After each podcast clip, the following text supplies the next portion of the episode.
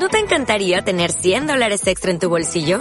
Haz que un experto bilingüe de TurboTax declare tus impuestos para el 31 de marzo y obtén 100 dólares de vuelta al instante. Porque no importa cuáles hayan sido tus logros del año pasado, TurboTax hace que cuenten. Obtén 100 dólares de vuelta y tus impuestos con 100% de precisión. Solo con Intuit TurboTax. Debes declarar para el 31 de marzo. Crédito solo aplicable al costo de la presentación federal con TurboTax Full Service. Oferta sujeta a cambios o cancelación en cualquier momento.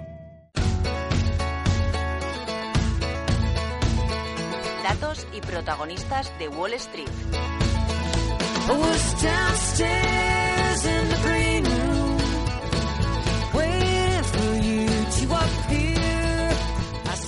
Pues nos vamos a bailar a, Wall Street, que parece que capea por lo menos mejor el temporal en las últimas eh, jornadas. Javier Flores, responsable del Servicio de Estudios y Análisis de Asimber. Muy buenos días.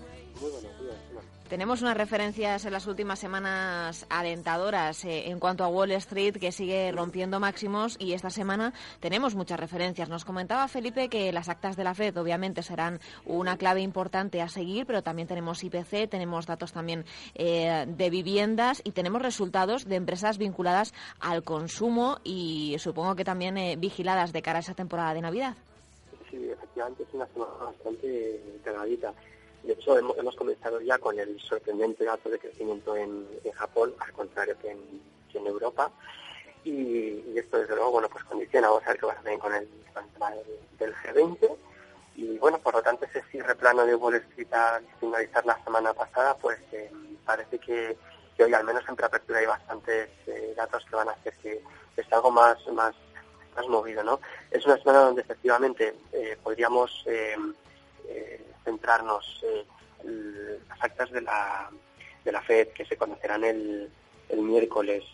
Em, tenemos numerosas compañías, eh, no sé, AstraZeneca, por ejemplo, eh, Pfizer, tienen encuentros con, con, inversores. Vamos a ver qué pasa también con Paramount, Avid, Adama, son, son varias compañías y también efectivamente del, lado macro es, es, una agenda amplia la que tenemos esta semana. Eh, vivienda, inflación eh, van a estar posiblemente en, en el centro ¿no? de, la, de la atención. Tenemos hoy datos de producción industrial con esa encuesta manufacturera de Nueva York, eh, producción industrial, como decimos, del mes de octubre también. Y aparte tenemos, eh, bueno, decíamos a Mario Draghi hablando también eh, durante el día de hoy y supongo que los bancos centrales, nos decía Felipe, no, tienen la suficiente munición ¿no? para, para solventar un problema de fondo que se sigue agravando en el tiempo y que yo creo que vamos a terminar con él también este año. Bueno, vamos a ver, por ejemplo, si nos vamos al caso español, la banca española mantiene tomados en octubre 154.000 y pico millones de euros, eh, que es una cifra prácticamente idéntica a la del mes eh, anterior. Es mucho poco, pues en términos relativos se mantiene, mm, seguimos teniendo más del 30% de los fondos suministrados por el, por ese, claro, estamos hablando de España, que es uno de los países que más ha acudido a esa a, esta, esta financiación del, del BCE. Entonces, ahí, no se ve em, variación. Em, también, ¿qué sucede? Pues vamos a ver con los datos de crecimiento en, Europa, que creo que a medida que avancen en las semanas van a ir siendo más favorables eh, y hoy por hoy más inesperados, porque quizá hay una sensación em, más pesimista, pero frente a ese panorama sombrío, eh, la realidad que además se fundamenta desde algunos puntos de vista. En, unos precios del petróleo a la baja, pues creo que lo, que lo contrario, es verdad, causa problemas a Rusia y, e indirectamente parte de ellos se nos trasladan, pero en su conjunto, pues es bueno, y estamos viendo en otras luego también en Estados Unidos, ¿no? Por ejemplo, los, los datos de ventas mixtas y de, y de confianza, eh, pues hombre, pese a los vaivenes que hemos visto, pues eh, al final yo creo que el balance es francamente bueno y no, no, no tengo ningún problema en decir que creo que que estamos en un, en un momento que, hay que aprovechar para, para estar en el mercado antes de que acabe el año. En un momento para estar en el mercado, no sé si también mirando al sector inmobiliario, porque esta semana tendremos también datos de construcciones iniciales, permisos de mm. construcción y venta de viviendas, que también fue un dato que movió las bolsas eh, cuando se conoció hace unos meses. Sí, es así, porque em, sucede que el mercado inmobiliario durante los últimos meses los datos venían bueno, a veces mostrando lecturas quizá un poco contradictorias y, y, en, síntesis, sin embargo, con un, con un sesgo de, enfriamiento. Y lo que, lo que vimos la, la semana, la semana pasada, desde luego que apuntaba a, cierta mejoría y, y esta semana pues vamos a ver si se, confirma. Son datos que lógicamente tienen siempre cierta volatilidad, cualquier indicador adelantado además, pues es normal que, las, diferencias respecto a la media de las estimaciones sean a veces importantes, pero mm, vamos a ver, y desde luego lo que tenemos claro es que las, cifras de vivienda, junto con las de inflación, esta semana van a mover el, mercado de bonos, eh, sobre todo hacia un lado o hacia otro, eh, pero, pero lo van a mover, no tengo ninguna duda. En cuanto a las compañías que presentan resultados, comentaba alguna farmacéutica, también está Home Depot, eh, está también Best Buy o Gap. ¿Usted es proclive a algún sector de cara al final del ejercicio, ya que eh, apuesta por estar en el mercado para terminar el año con el décimo de lotería, pensando también en los mercados, en las subidas? Bueno, la verdad em, es que, si, por ejemplo, la situación en, distintos sectores pues es diferente. Eh, hablabas de algún, alguna alguna marca de, venta minorista.